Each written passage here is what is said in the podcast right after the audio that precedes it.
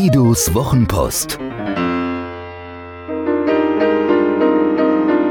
Seine besten Gedanken zu Kommunikation, Inspiration und einem spektakulären Leben.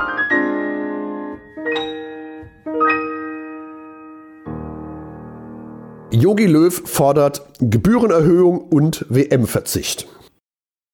Im neuen Jahr gibt es zwei besonders wichtige Neuerungen. Deutschland schickt keine Nationalmannschaft mehr zur WM und die Rundfunkgebühren werden massiv erhöht.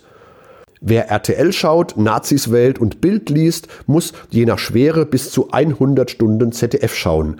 Darunter mindestens eine Niederlage der Nationalmannschaft, moderiert von Bella Ich sehe nix und weiß alles Reti. Beides geht auf Vorschläge von Jogi Löw zurück und ist frei erfunden, doch wenigstens eines davon wäre zumindest vernünftig.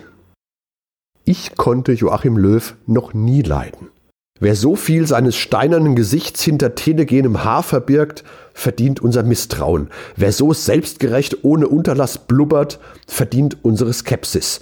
Wer im Zuge brutalst möglicher Aufklärung nach dem Vorrunden aus als allererstes sich selbst aus der Schusslinie nimmt, verdient unser Gnadenbrot, nicht eine Buchbiografie.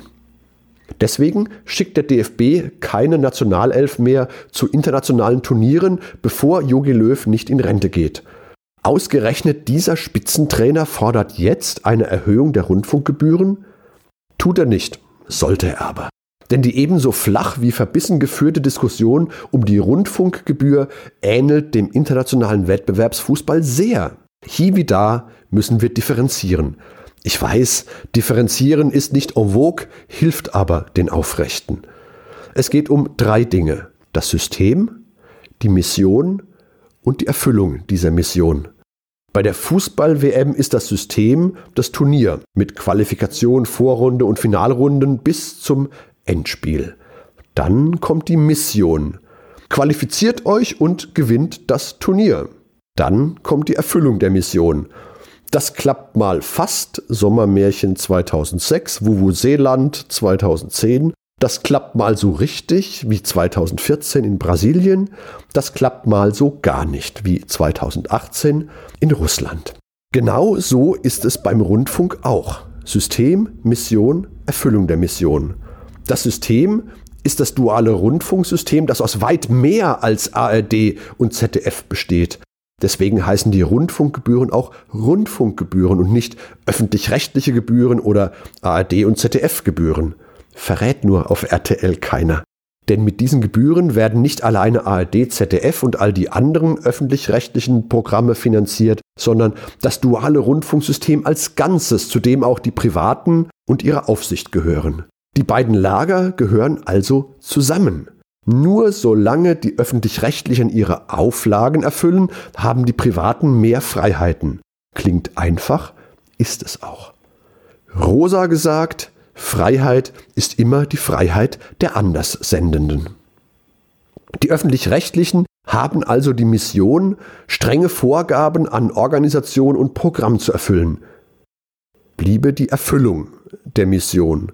So wie Deutschland nicht immer Weltmeister wird, Holland schon gar nicht, klappt das bei ARD, ZDF und all den anderen auch nicht immer.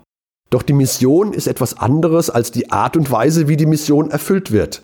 Baut ja keiner eine Ampel ab, weil einer bei Rot fährt. Verbrennt ja niemals seine Lautsprecher wegen Helene, Westernhagen und Pur. Geht ja keiner bei Regen nicht mehr raus wegen Kachelmann und ob es da schreckliche Sendungen gibt. Und ob RTL Dino Helmut Thoma irgendwie recht hatte, als er das ZDF als Rheumadeckenfernsehen verunglimpfte. Und ob die Quote trotz Gebührenfinanzierung die Hauptwährung in den Sendern ist. Und ob deren Spitzenpositionen nach Parteiproports besetzt werden. Und ob das besser geht. Muss es auch.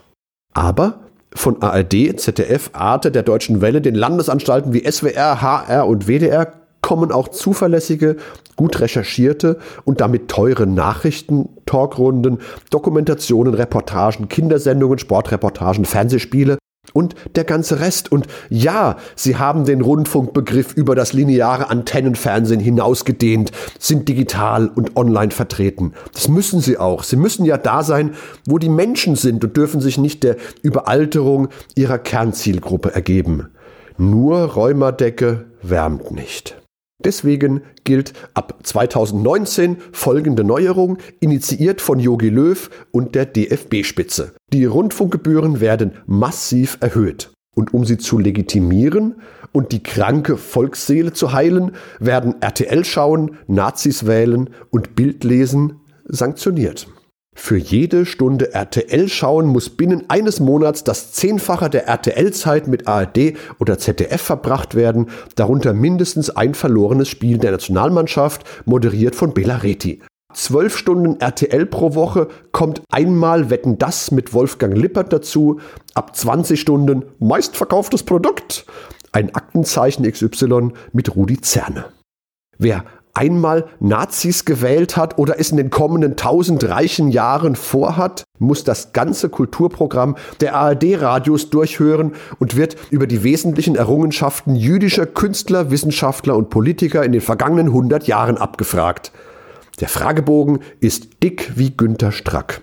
Wer Bild liest, dazu zählt auch heimlich lesen in der U-Bahn, bekommt täglich zwei Stunden über eine Datenbrille französischsprachige Dokus auf Arte in doppelter Geschwindigkeit vorgespielt. Jeweils zu Beginn und zum Finale wahlweise ein Special mit Caroline Reiber oder Heinz Schenk. Möglicherweise fiele es den von Zwangsgebühren, Staatsrundfunk und Lügenpresse krakelenden leichter, tatsächlich nicht auf den Nationalelf mit all ihrer rassischen Verwässerung zu verzichten. Besser für uns alle wäre es aber, den öffentlich-rechtlichen Rundfunk zu stärken und ihn zugleich zu ermahnen, sich auf seine Mission zu besinnen. Nur bitte ohne Bellareti. Hat dir diese Geschichte gefallen? Magst du Guidos Wochenpost als Podcast? Das würde mich wahnsinnig freuen und auch stolz machen. Und wenn das so ist, dann würde ich mich noch mehr freuen und es würde mich noch stolzer machen, wenn du mir eine Bewertung gäbest. Gerne fünf Sterne, wenn du es für angemessen hältst. Gerne eine Rezension, ein paar Zeilen dazu, was dir besonders gut gefallen hat und was es vielleicht für dich bedeutet hat. Das Schöne ist, mit guten Rezensionen steigt die Reichweite und dann kommen noch mehr Menschen in den Genuss von Guidos Wochenpost als Podcast. Das wäre doch toll, oder?